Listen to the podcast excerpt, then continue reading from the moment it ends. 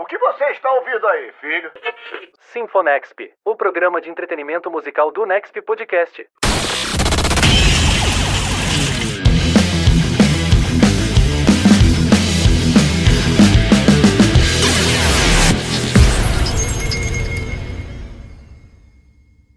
Salve, salve família do Nexp Podcast. Está começando mais um Sinfonexp eu só quero uma coisa: que a bolacha preta nunca pare de rodar, que o vinil nunca pare de existir. Esta moda está voltando. Era a única forma que os nossos antepassados tinham para escutar o bom e velho rock and roll e todos os sons existentes no universo. Eu sou Klaus Simões e na companhia dele, o jukebox da música e o vinil da música, Jefferson Vicente. Olá a todos os ouvintes do Sinfonexp Nexp, do Nexp Podcast de um modo geral. Sempre é um prazer estar aqui, Klaus. E vamos falar de um tema que é uma das minhas grandes paixões. É, eu coleciono discos de vinil desde a adolescência e vai ser um prazer fazer um programa sobre esse que é, pelo menos na minha opinião, gosto de todas as formas, mas na minha opinião é a melhor forma de se ouvir música é no 33 rotações ou no 45 rotações. Então, vambora que o papo vai fluir hoje bastante. É, e quem escutou o Sinfonexp da entrevista com o Chuck Hipólito sabe que o Jefinho comprou um disco de vinil do próprio Chuck, guarda com carinho até hoje, mas isso é um papo lá pra frente ou pra você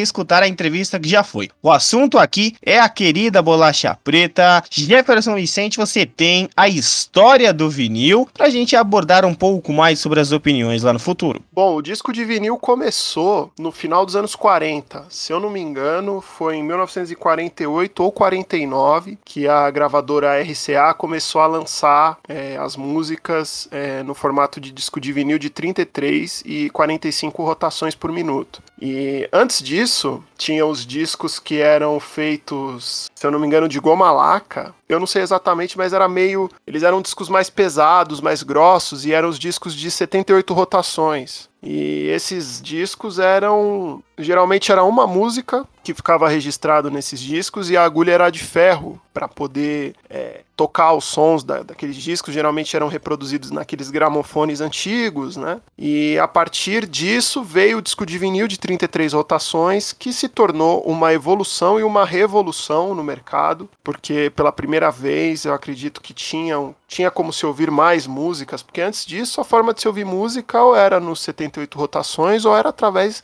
do rádio, das apresentações ao vivo, dos artistas, dos cantores, né? E tudo isso se deu numa evolução muito rápida, né? Foi criada também uma variação, se eu não me engano, eu não sei se veio antes ou se veio depois, mas o compacto simples, que era também uma música de cada lado, às vezes até duas, é, surgiu também mais ou menos nessa época, como uma alternativa, digamos, um pouco mais barata de se ouvir, para você poder adquirir música naqueles tempos. E que é muito legal também, compacto é uma coisa bonitinha, um pouquinho maior que o CD, é, também é uma outra forma bem bacana e também varia a rotação. Tem compactos de 33 rotações, tem compactos de 45 rotações. E a diferença basicamente é no tamanho. O compacto tem 7 polegadas, o vinil tem 12. E o disco de 78 rotações tinha 10 polegadas. Então era basicamente a, a diferença tá nos tamanhos. E muita gente diz até que o, o disco 78 rotações tem um som melhor, mas aí é papo para uma outra para uma outra discussão. O lance aqui é a gente abordar o 33 e o 45 rotações.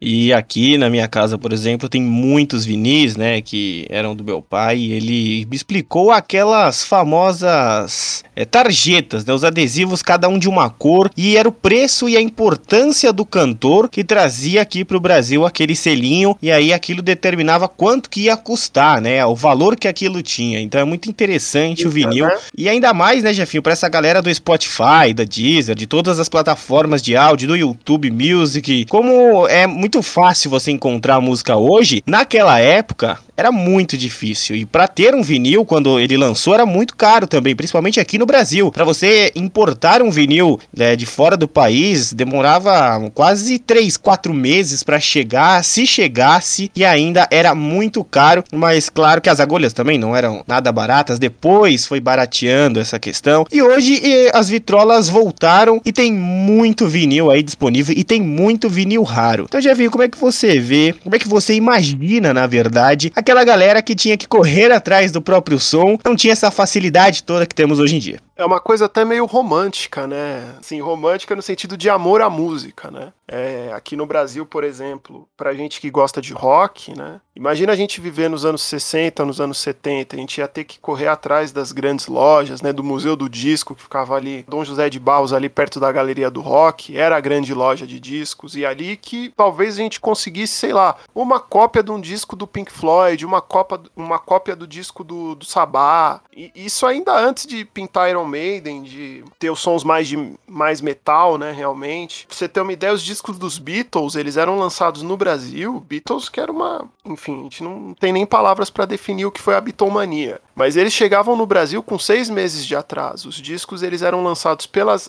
As edições nacionais dos discos dos Beatles eram lançados num, com um atraso de seis meses e ainda que eles mudavam os títulos, né? Por exemplo, A Hard Day's Night foi lançado aqui no Brasil como Os Reis do Ye que era o nome do filme em português, inclusive. Tinha essas alterações a partir do Rubber Soul, que inclusive é o disco que os Beatles começam a ficar mais maduros, né? Mas o Rubber Soul, com certeza, foi o primeiro disco dos Beatles que saiu com o um nome original, né? E os lançamentos realmente com a capa igual e tudo mais. Para rock, para coisas mais alternativas, não tinha lançamento nacional, era uma coisa muito rara. Então, realmente, para a gente conseguir sons que rolavam na Inglaterra, nos Estados Unidos, até os anos 90, tinha que ser o vinilzão importado e rolava era uma boa grana, na realidade, para você adquirir. Era caro como é caro hoje, né?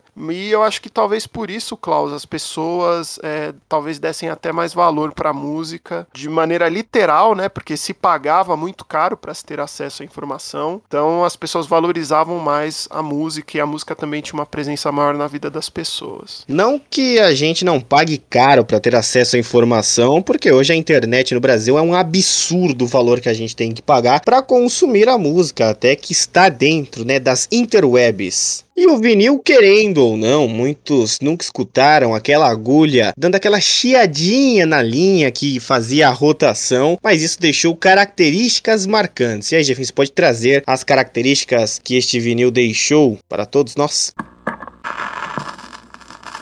Então, o formato tem essa coisa, né, do chiado, de você colocar a agulha, tem todo um ritual, né? Você abrir o disco, você sentir o cheiro do vinil, que realmente tem um cheiro muito bom, assim, às vezes é até viciante, é igual o cheiro de livro, assim. Algumas pessoas falam, pô, nossa, eu adoro o cheiro de livro. Tem essa coisa com o disco, né? Você tirar do plástico, colocar a agulha. E, e o próprio formato propicia você a prestar atenção na música, porque é, não dá para você colocar um vinil e, sei lá, e fazer uma faxina ou ir é, cozinhar, sabe, fazer qualquer outra atividade. Você tem que parar pra ouvir o vinil, porque vai chegar num determinado momento que você vai ter que virar o disco. Tem aquela coisa do lado A e do lado B, que os artistas geralmente pensavam, poxa, o lado A a gente vai colocar as músicas é, que tem potencial para tocar na rádio, os hits, e no lado B a gente vai colocar as coisas mais conceituais, mais diferentonas, que a gente sabe que não, provavelmente não vai chegar até as rádios.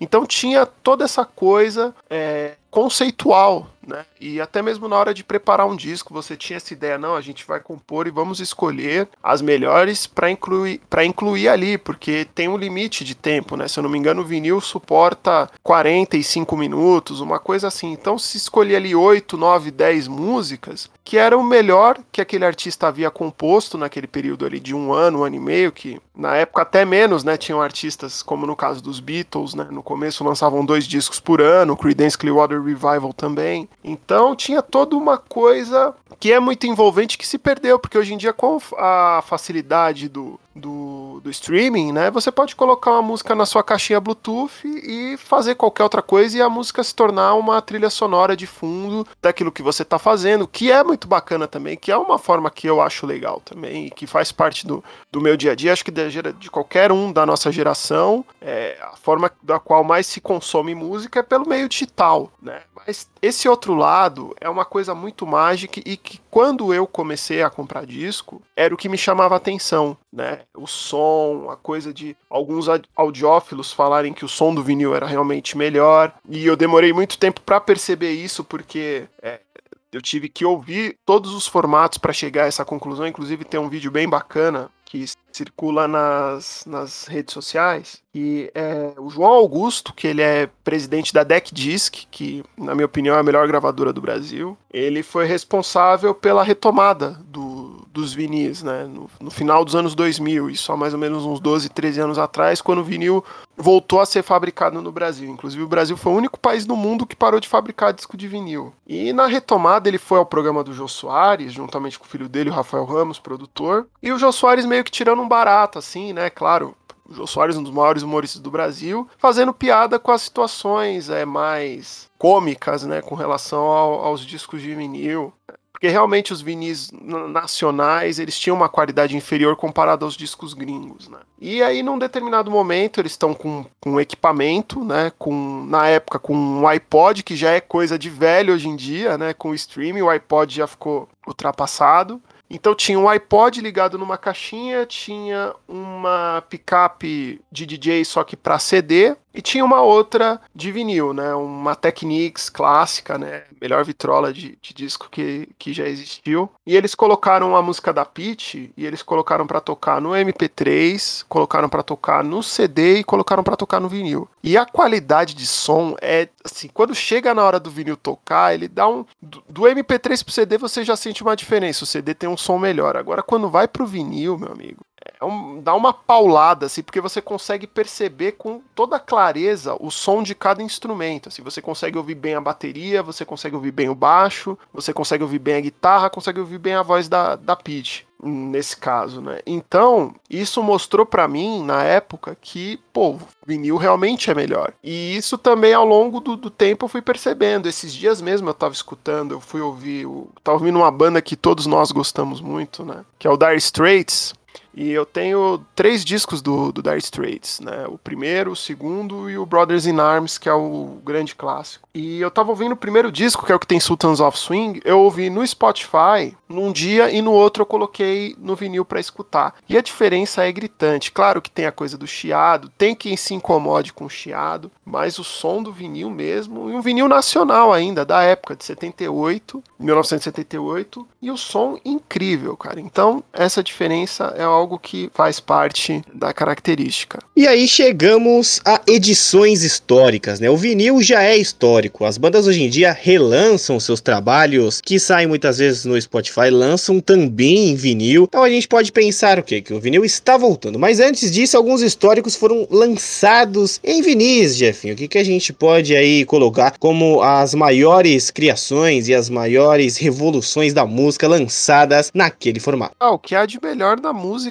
pop dos últimos 70 anos é, foi lançado em vinil, né? Principalmente o que foi produzido pelo menos no meu caso, é, pessoal, assim, de gosto pessoal, dos anos 50 aos anos 90, o que há de melhor na música, é, na história da música, circula nesse período, pelo menos na minha opinião, foi boa parte lançado em vinil, né? É, a gente pode citar, por exemplo, o disco mais vendido de todos os tempos, que é o Thriller do, do Michael Jackson, que é um disco que eu gosto, apesar de não achar o. não ser o meu disco favorito do Michael Jackson, eu, sou, eu prefiro Off the Wall, que é o disco que veio antes, de 79, que também foi lançado em vinil, mas as grandes obras da música, né? E tinha no, no começo aquela questão de ser um compilado de músicas, enfim, que o artista compunha, né? E, e aí, a partir de 67, especificamente, o ano de 1967 foi um ano muito importante para a história da música. É o ano que é, os Beatles lançaram o Sgt. Peppers, é o ano do primeiro disco do Jimi Hendrix, é o ano do primeiro disco do Pink Floyd, do Velvet Underground, de grandes obras do The Who, do The, primeiro disco do The Doors também é de 67. É, todas as grandes bandas do classic rock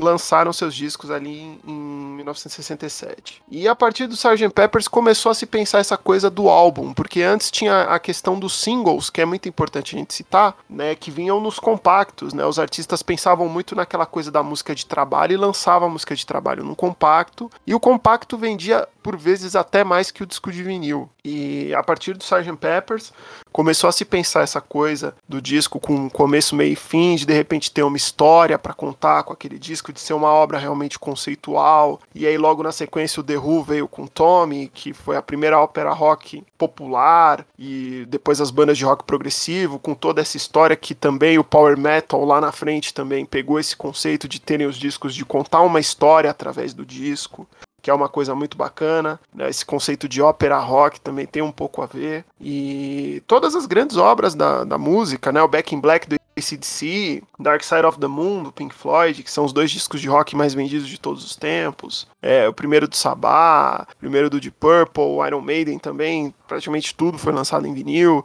Então, assim, as grandes obras da história da música foram lançadas em vinil e aqui no Brasil também a gente tem os discos históricos, né? O disco da Tropicália, que, que uniu ali Gil, Caetano, Mutantes, a turma da Tropicália. Tem o Clube da Esquina, que é o disco do Milton Nascimento, que é um disco antológico. Tábua de Esmeralda, do Jorge Ben. No rock brasileiro tem ali o Cabeça Dinossauro dos Titãs, tem o Selvagem dos Paralamas, Acabou Chorar e dos Novos Baianos. São todos discos antológicos da história da música brasileira, fora os da Bossa Nova, né? Tom e Elis, primeiro disco do João Gilberto, Chega de Saudade. Tudo isso foi lançado em vinil, até as coisas mais recentes também, já nos anos 90. Alguns dos grandes álbuns dos anos 90 também foram lançados em vinil e já chega já naquela questão do, do, declínio do formato no Brasil, que é uma coisa, a meu ver, inacreditável. Né? Realmente o brasileiro não sabe apreciar a música, a gente vê a que cenário chegou, e a gente não está criticando ninguém agora, mas a que ponto chegou a música, da decadência que é a música brasileira. Isso a gente pode escutar lá no primeiro Sinfonexp, que vale até hoje, vai valer daqui 20 anos com certeza. Mas antes da gente falar da chegada do compacto em CD, Jefinho, uma pergunta mais pessoal aqui para você que nem estava na pauta, vamos improvisar agora. Quais são os seus vinis aí que você tem na sua residência, que você tem no seu coração, seus preferidos? Bom, os meus discos, é, eu, tenho, eu tenho bastante coisa variada, cara. É, de um modo geral, a maioria dos meus discos são heranças, né? É, são discos que eram do meu pai, são discos de pessoas que eu fiquei sabendo que não queriam mais, queriam se desfazer, eu ia lá, pegava. É, herdei muitos discos do meu falecido padrinho também. Tenho muita coisa, é, eu tenho muita coisa nacional, né? Eu tenho muita coisa de música brasileira, eu tenho discos do Milton Nascimento, que eu adoro, tem um disco chamado Gerais, de 1976, que é um disco antológico do Milton Nascimento. Para mim, depois do Clube da Esquina, é o grande disco dele. Eu tenho a Tábua de Esmeralda do Jorge Benjor, na época Jorge Ben, tem o disco do Jorge Ben de 69. É, tenho três discos, como eu falei, do Dire Straits, né? O, o primeiro disco deles, o Communiqué de 79, que é o disco que tem Lady Writer. E o Brothers in Arms, que tem todos os grandes hits, né? Money for Nothing, So Far Away, os grandes hits do, do, do Dire Straits, né? Inclusive o penúltimo disco deles. Tem esses três discos em vinil. Tem o primeiro disco da Blitz. Tem, o, o, tem os três primeiros discos do Ira. Tem o Titãs, tem o Quatro Vinis, tem o disco Legião Urbana. Cara, eu tenho o disco até do Beto Barbosa, para você ter uma ideia. Eu tenho dois discos do Vando. no meu lado brega, inclusive, a gente tem que fazer um Sinfonexp sobre a música, sobre a história da música brega. Tem alguns discos de música brega, tem o discos de samba. É, tem uma coisa assim bem eclética e ainda tem muita coisa que eu gostaria de ter, que ainda não consta na, na minha coleção. Tô aí em busca, cara. Quem tiver disco aí, tiver se desfazendo, pode deixar uma, uma mensagem lá no Nexp, que serão transmitidos repetidas para mim e eu com certeza vou atrás.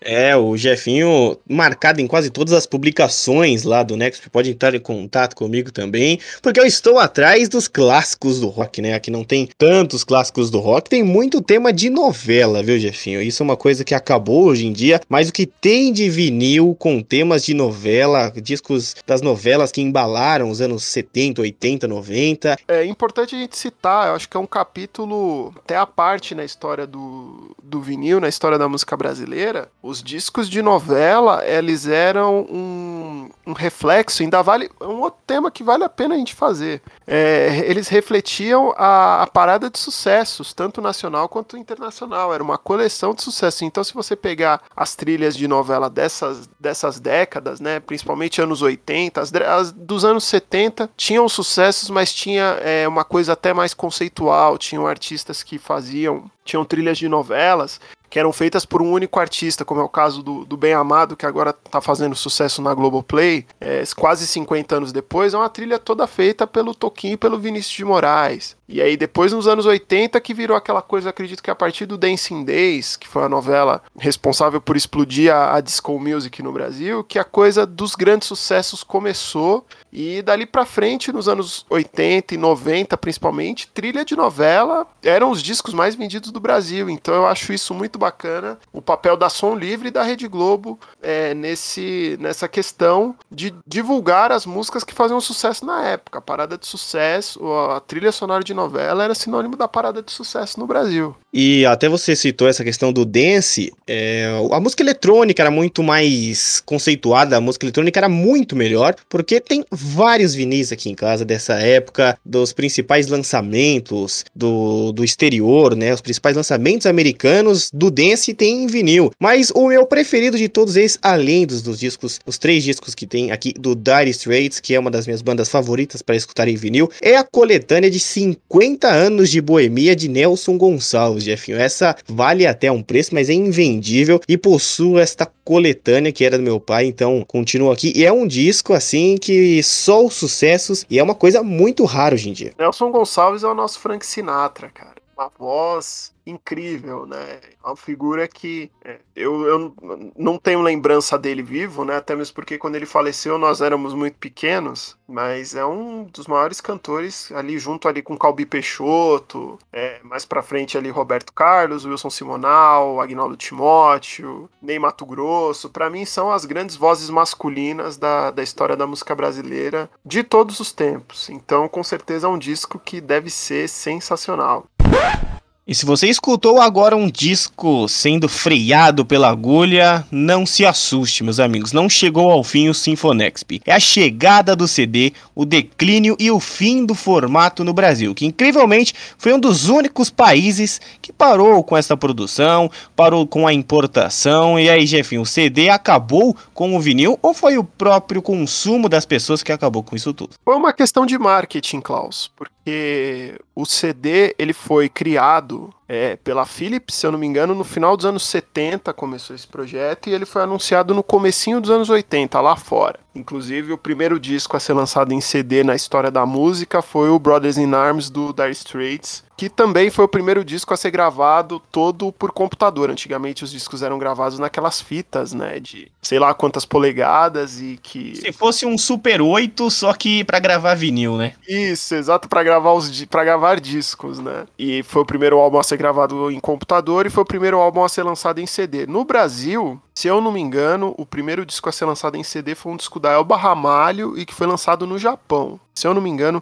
é uma informação que eu vi no canal do Rodrigo Faur, que é um pesquisador da música brasileira, um cara muito inteligente. E se eu não me engano, foi esse disco que ele citou. Agora eu não, não tô lembrado agora. Mas foi lançado em 1986 e, se eu não me engano, o primeiro disco de rock a ser lançado em CD no Brasil foi o Rádio Pirata ao Vivo do RPM, que é o disco de rock mais vendido da história da música brasileira, né? E vendeu 2 milhões e 700 mil cópias, uma coisa assim inimaginável hoje em dia, né? O RPM, um, um dos maiores fenômenos da história da, do, da música brasileira e do rock nacional. Só que é, até 1990, nos Estados Unidos, inclusive, até 1990, já existia, já, obviamente, a fita cassete desde os anos 60, é, o CD surgiu nos anos 80, mas até o ano de 1990, nos Estados Unidos, a maioria das pessoas compravam um disco de vinil. Era a melhor, a forma que mais se consumia música era através dos discos de vinil, né, no, até 1990. Em 91, a coisa mudou lá fora né, os CDs começaram a ser mais vendidos, mas lá eles não pararam com a produção de vinil. Deu uma reduzida, mas a produção de vinil por parte das grandes gravadoras, alguns artistas ainda lançavam e continuavam lançando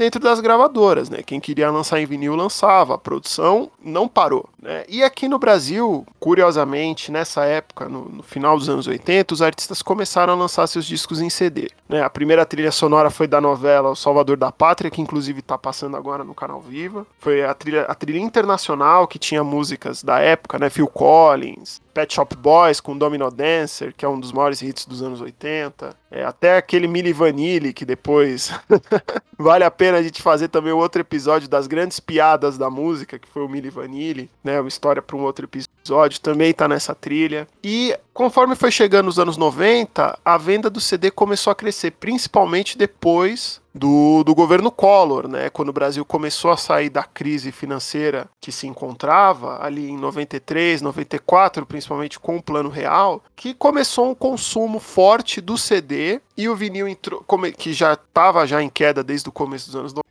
90 começou a cair ainda mais. E quando foi ali por volta de 95, algumas gravadoras já deixaram de, de lançar trabalhos em vinil. Né? E isso foi indo, foi indo até que em 90, 1997 foi o ano em que as gravadoras aboliram completamente o formato. Por quê? Porque elas mesmas criaram um marketing de que o CD era melhor, porque o CD não tinha chiado, porque o CD era um formato prático que você poderia ouvir no carro, com uma qualidade superior ao da fita cassete, isso realmente é verdade, e você poderia levar para qualquer lugar. A questão da praticidade e da qualidade de som que eles venderam colou para as pessoas e muita gente se desfez dos discos, né? Inclusive tem uma história muito interessante. Eu conversei para uma para uma reportagem na época que eu estava fazendo faculdade, eu fiz uma matéria para o site da faculdade contando a história da Baratos Afins, que é uma das lojas mais emblemáticas da história da música brasileira, localizada na Galeria do Rock, inclusive.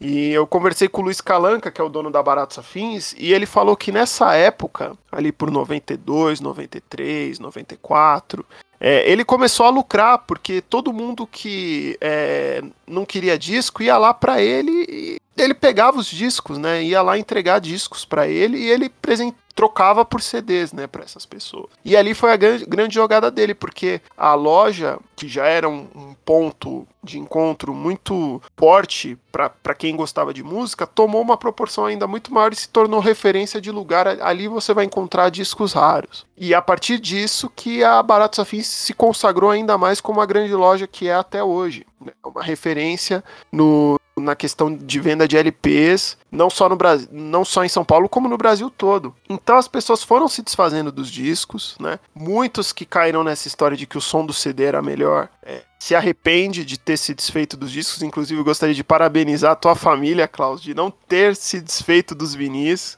porque hoje em dia eles valem muito. E tem uma questão que o CD, dependendo da forma como você guarda ele, principalmente no lugar que tem marisia, o CD dura 10, 15 anos. Ele apodrece, ele esfarela. É, acontece um monte de coisa que prejudica, né? E que, enfim, né? acredito que tem muita gente que deve ter CD lá na estante de casa e não ouve mais, vai pegar o CD, o mofo já tomou conta, já era o disco, não, nem limpando toca mais. E o vinil, dependendo do estado de conservação, ele dura pra vida inteira, cara. Entendeu? Eu tenho discos aqui dos anos 50, dos anos 60, que meu pai tinha de criança, Reims e que eles estão inteiros até hoje, que se colocar para tocar, toca. Então isso é uma coisa muito bacana e que muitos só se deram conta já quando o CD entrou em declínio e veio a internet, as pessoas começaram a perceber, poxa, ali tinha um valor e toda a coisa que, que, que, se tornou cult e que passou a ser divulgada também pela mídia fez com que as pessoas sentissem, sentissem saudade do vinil. E uma coisa que eu só tenho para comentar,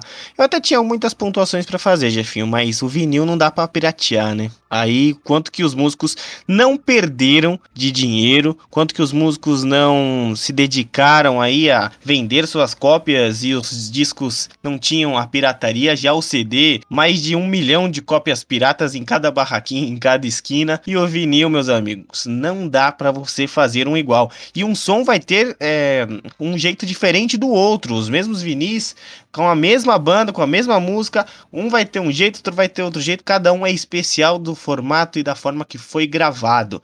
Então, ainda mais os mais antigos, né, os dos anos 60, 70, por exemplo, eles eram gravados naquele formato que a gente citou aqui, como se fosse um Super 8, e depois ele era reproduzido e tinha um número limite de vezes que você poderia gravar, né, que as faixas estariam inteiras. Amo os CDs, com certeza, era muito legal também você ter um CD de uma banda banda, algo que ficou muito caro, mas hoje em dia CD já não serve mais. E aí a gente faz a retomada dos vinis, né, chefinho? No século 21, principalmente agora, muitas bandas brasileiras estão apostando nisso e a gente anda pelo centro de São Paulo, né, pelo centro das grandes capitais, sempre vê alguns vinis, alguém vendendo. E aí ele está voltando, é isso mesmo? Não em, em, grande escala, né? Porque, inclusive, até só pontuando uma última coisa, né? Naquela, na época do vinil, disco pirata era o que hoje é chamado de bootleg. Era geralmente o que o fã, o fã gravava um show no, na fita cassete, conseguia lançar aquilo em disco e, e isso era disco pirata naquela época, né? É,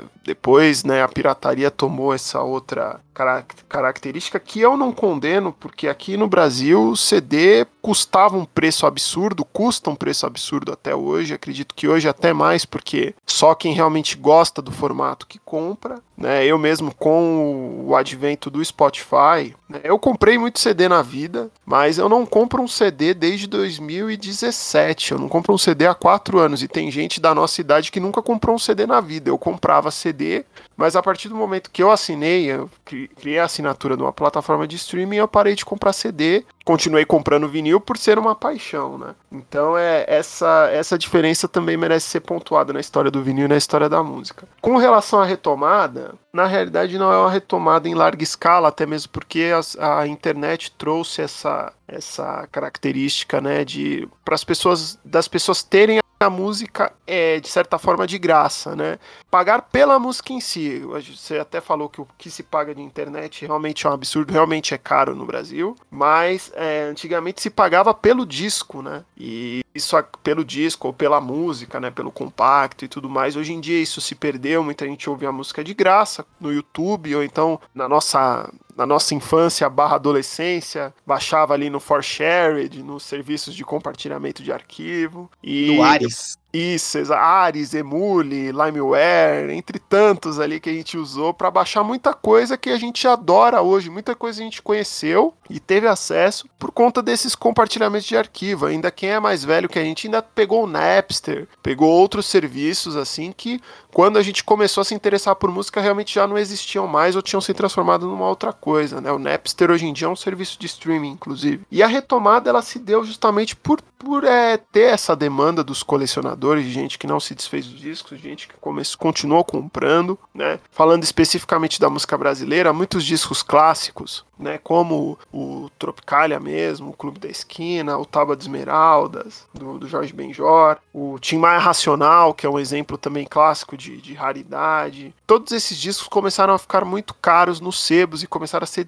disputadíssimos, né? Então a, a retomada, né, foi criar, foi começou pelo pelo pelo Rafael, pelo pelo presidente da Deck Disc, né, não o Rafael Ramos, o João Augusto, né, que é pai do Rafael Ramos, e ele reabriu uma fábrica que era a Polisson, que foi a última fábrica de vinil a ser desativada, né? Ela foi durante muito tempo ainda depois com o fim do vinil por parte das grandes gravadoras, as bandas independentes ainda lançavam seus trabalhos em vinil, eram todos fabricados lá. Em 2007, ela foi desativada e no ano seguinte, o João, juntamente com a Deck Disc, comprou essa fábrica e lançou alguns títulos na época de novos, né, da, da Deck Disc, né? Lançou disco da Pete, do Cachorro Grande, da Fernanda Takai e da Nação Zumbi, se eu não me engano. Foi a primeira leva. E eram os álbuns que eles estavam lançando na época, né? Os primeiros a serem lançados em vinil. E eles começaram um lance que é muito bacana chamado Clássicos em Vinil, que eles reeditam os discos clássicos da música brasileira, é, criam um vinil novo e muitas vezes esse vinil novo, que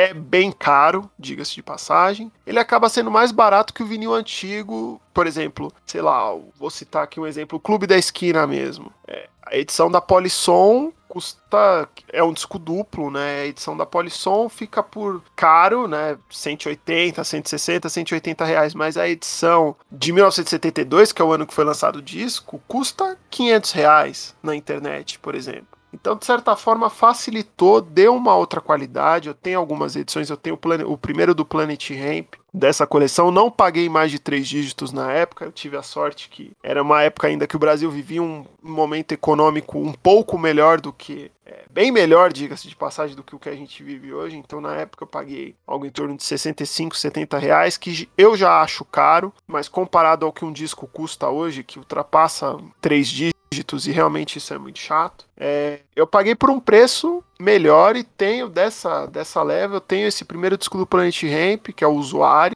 de 1995, que chegou a ser lançado em vinil também nos anos 90, e o Taba de Esmeralda do Jorge Ben, eu tenho dessa coleção. Então, de certa forma, resgatou muita coisa boa da música brasileira, que para se conseguir em vinil era muito caro, ou então você achava na internet com uma qualidade não muito boa. Então teve essa importância. Por que, que o vinil continua caro? É, basicamente assim, como são produzidos poucas cópias, né? Você produz um vinil já pensando na quantidade de pessoas que vão comprar. Então, geralmente um disco de vinil é lançado, saem, sei lá, 150 cópias, 200 cópias. Então, o, o, produto, né, que é chinês, né, o PVC, se eu não me engano, que é a matéria-prima do vinil, ela é cara e se você produz em pouca quantidade, naturalmente vai sair caro. Para você baratear um produto, você tem que produzir em larga escala. É por isso também que os CDs hoje estão mais caros, porque são produzidas menos cópias. E aí, isso, consequentemente, por serem produzido menos, produzidas menos cópias, é, torna o produto ainda mais caro. Então por isso que o vinil é muito caro no Brasil. Junta aquela questão da, dos discos raros, que faz com que o preço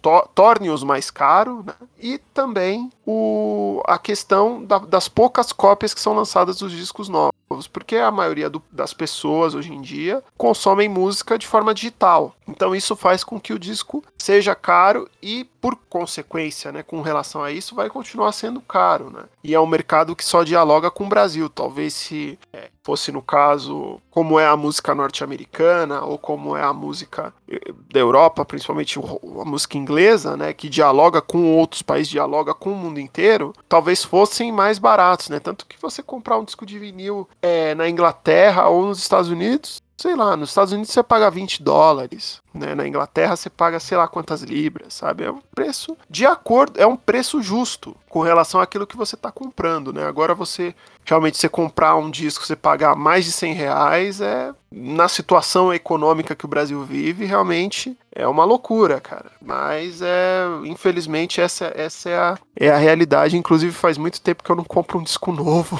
e nem importado, confesso. Então o Jefinho está com abstinência de comprar vinis. E só para explicar para quem é, não entendeu a questão do material, sabe os funcos? Os funcos são caros, muito caros. Alguns passam aí de 300, 400 reais devido à raridade, devido ao número de impressões que é feito. É por causa do mesmo material que era produzido os vinis, o PVC. Então, os funcos são produzidos por PVC e aí fica caro. Então, agora dá para entender esse panorama do vinil e até essa questão de preço. Em 2000, o salário mínimo era por volta ali de 151 reais e um CD custava 20 reais. Uma porcentagem muito grande do salário para se comprar um CD também naquela época, mas isso já passou porque o CD já acabou. Os vinis estão numa num processo de retomada aí e para achar um, um vinil raro, meus amigos, tá muito difícil. E para achar esses vinis, Jefinho, lojas e feiras importantes, lugares onde se comprava discos, onde se compra discos, da história lá no passado até o presente, onde que as pessoas encontravam e onde hoje elas podem encontrar naquela época, pelo menos falando de São Paulo, né? Nos anos 60 70 tinham grandes lojas, né? Tinha o Museu do Disco, tinha Hi-Fi, tinha várias redes, tinham várias redes, né? É, hoje em dia você encontra na Galeria do Rock, tem as feiras que são é, até antes desse, desse contexto atual que estamos vivendo, né, nesse momento. É, as feiras aconteciam praticamente todo fim de semana, é, seja lá na Teodoro Sampaio, seja em vários lugares de São Paulo rolavam as chamadas feiras, né, onde você conseguia comprar alguns discos raros até por um preço melhor. E o grande lugar aqui em São Paulo, que inclusive é um dos meus lugares favoritos, é a Galeria Nova Barão, que fica ali próximo à Galeria do Rock, inclusive, ali na Barão de Tapetininga, né, perto da, do Teatro Municipal. Ali é o lugar onde tem as melhores lojas de, de discos de vinil aqui em São Paulo. Ali é o lugar de se comprar vinil. Com certeza no Rio de Janeiro tem é, alguns lugares, né? Se eu não me engano, tem uma loja chamada Tropicalia Discos no Rio de Janeiro, não tenho certeza. Que é um lugar também muito bacana, onde o pessoal do Rio de Janeiro, os colecionadores de disco no Rio de Janeiro, frequentam esses lugares. Então, lugar tem, não é difícil de encontrar. E quem mora nos interiores, mora longe da, das capitais, também podem adquirir os discos pela internet. Na internet, nos sites das livrarias, nos mercados livres da vida. Qualquer site de compra, você consegue adquirir vinil, claro que não por um preço muito convidativo, mas hoje em dia é, não é tão difícil você adquirir discos, né? E também não é tão difícil adquirir música. Então, de certa forma, hoje é, tem o lado ruim, que é o preço que é muito caro, que é fora da realidade. Com certeza é um preço fora da realidade, mas ao mesmo tempo tem a facilidade da informação. Hoje em dia você consegue é, ter a chance de você falar, olha, eu quero esse disco aqui porque eu sei que esse disco é bom. Né? Eu uso isso muito como termômetro, né? É, durante muito tempo, até hoje é assim, eu ouço o disco na plataforma de streaming. Se eu gostar do disco, eu vou comprar o formato físico. Né? Eu vou atrás do vinil, ou como falei antes, ir atrás do CD. O CD ainda não acabou, é importante a gente dizer isso, né? Algumas pessoas ainda compram, ainda gostam do formato, mas as lojas de CD acabaram, por exemplo, as lojas americanas não vendem mais CD, os supermercados, na época que a gente era criança, vendia CD e DVD também não vende mais. É, ainda existem e saem cópias muito também como vinil, muito bem contadas e são geralmente direcionadas pela internet. O próprio artista lança na, na sua própria loja e vende aquele número X de cópia que ele sabe, cópias que ele sabe que vai realmente vender. E depois disso, para você ouvir, você vai nas plataformas digitais, que é o que realmente é, coordena né, e pauta o mercado musical, não só no Brasil, como no mundo inteiro. Né? E lá fora, né, inclusive, essa questão do CD é importante também falar do que acontece lá fora. Em 2020 foi o primeiro ano, desde 1990, por conta do, do sucesso né, e das plataformas digitais terem se tornado uma realidade na vida das pessoas. 1990 foi o 2020, perdão, foi o primeiro ano que se vendeu mais disco de vinil na América do Norte do que CD desde 1990, como eu havia falado no começo do episódio, que até 1990 vinil era o que mais se vendia vendia e entre 91 e 2019 o CD sempre vendeu mais do que o vinil. E a partir de 2020 vendeu-se mais disco de vinil nos Estados Unidos do que CD, porque as pessoas, o público de um modo geral, já não compra mais CD, ouve a música através das plataformas de streaming. Então é interessante ver que lá fora, como o preço é mais justo, existe a possibilidade do vinil ter mais força lá do que aqui. E lá as pessoas também têm esse hábito de pagar para consumir música. Então isso ajuda também lá com que os discos sejam produzidos numa escala maior maior e que tem a demanda, né? Não só lá, como aqui também, que os discos são importados para cá, né? Discos do, do Arctic Monkeys você consegue comprar aqui em vinil, discos de das bandas novas todas do, do indie, do pop. Pra você ter uma ideia, o BTS lança disco em vinil, cara. e tem aqui, consegue chegar até aqui o disco de vinil do BTS. Então, assim, vários lugares, quando a música dialoga com o mundo, é mais fácil, né? Quando é uma coisa muito centrada de um país, fica realmente mais difícil. E eu não tô criticando a música brasileira, não, de forma nenhuma. Por isso, né? Infelizmente é a realidade é, de muitos artistas excelentes não serem reconhecidos lá fora, de repente por uma barreira da língua, né? Que isso é um assunto realmente discutido para um num outro contexto, num outro episódio, a gente pode falar um pouco mais sobre isso. Mas o panorama é mais ou menos esse. E antes de findarmos esse episódio, enfim, eu queria fazer uma pergunta para você. É algo que me deixa um pouco estressado. É quando eu vejo vinis, até aqueles mini vinis, eu tenho aqui o do McDonald's, tem da Xuxa, mini vinil aqui em casa. Pra você ver, pra você ter uma ideia como isso é antigo. É um vinil transparente do McDonald's. Isso é raríssimo. Quando você vê um mini vinil ou um LP inteiro de decoração, né? Todo riscado, todo quebrado, ou pendurado em alguma loja. Uma vez eu vi um disco dos Beatles pendurado, todo riscado, numa loja mais alternativa, assim. Quando você vê o vinil usado para decoração, todo destruído, o que, que você pensa? Penso assim, se ele já foi adquirido destruído, é válido, mas eu já vi discos muito legais pendurados, principalmente barbearia, cara. É, eu fui numa barbearia uma vez e tinha um disco do. Tinha um disco do Rádio Táxi, que era a banda dos anos 80, né? Do saudoso Vander Tafo, excelente guitarrista, Maurício Gasperini, um cara que eu acompanho até hoje. É, eu vi o disco do Rádio Táxi assim colado e deu vontade de levar para casa, porque o disco tava inteiro, inteiro e tava colado na parede. Já vi disco de trilha sonora da som, com selo clássico da Som Livre, de trilha sonora, eu acho que eu não me lembro qual que era a novela, não sei se era o Astro, era uma novela dos anos 70 e tava colado na parede e o disco inteiro. Então eu acho que assim, quer usar como decoração, eu acho bacana, eu acho bonito, mas um pouco de filtro nessas horas faz bem. Se o disco tá destruído, tá todo riscado, como decoração eu não tenho nada contra. Tem gente que faz relógio com disco de vinil, eu acho isso bacana. Mas se o disco tá num bom estado, sem riscos, sem ele tá empenado, eu, eu fico com pena, cara. E eu acho. Aí nesse ponto eu acho um desperdício. Agora, quando o disco tá todo detonado mesmo, não tem recuperação, pode ser usado como decoração, assim como usam um CD também, já vi. Então, cara, tem os dois lados, né? Assim como o disco de vinil tem os dois lados, né? Só que aí nesse caso realmente falta um pouco de filtro com relação a, a algumas, algumas pessoas que fazem uso do, é, do material como decoração. Então é isso, meus caros. Vamos ficando por aqui com mais uma edição do Sinfonexp. Antes das considerações finais do Jefinho, olha, só vou dar uma dica para vocês. Para entrar em contato, é simples, é podcast@nextbr.com no e-mail ou nextbr lá no Twitter, no Instagram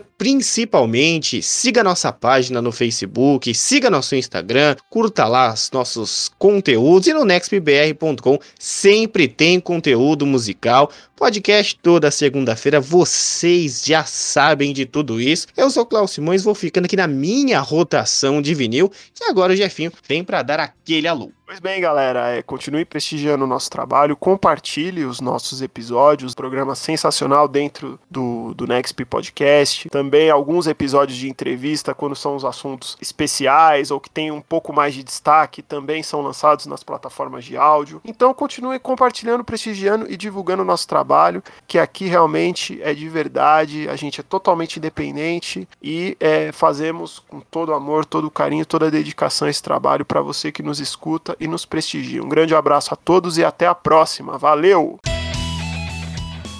O que você está ouvindo aí, filho? Sinfonexp, o programa de entretenimento musical do Nexp Podcast.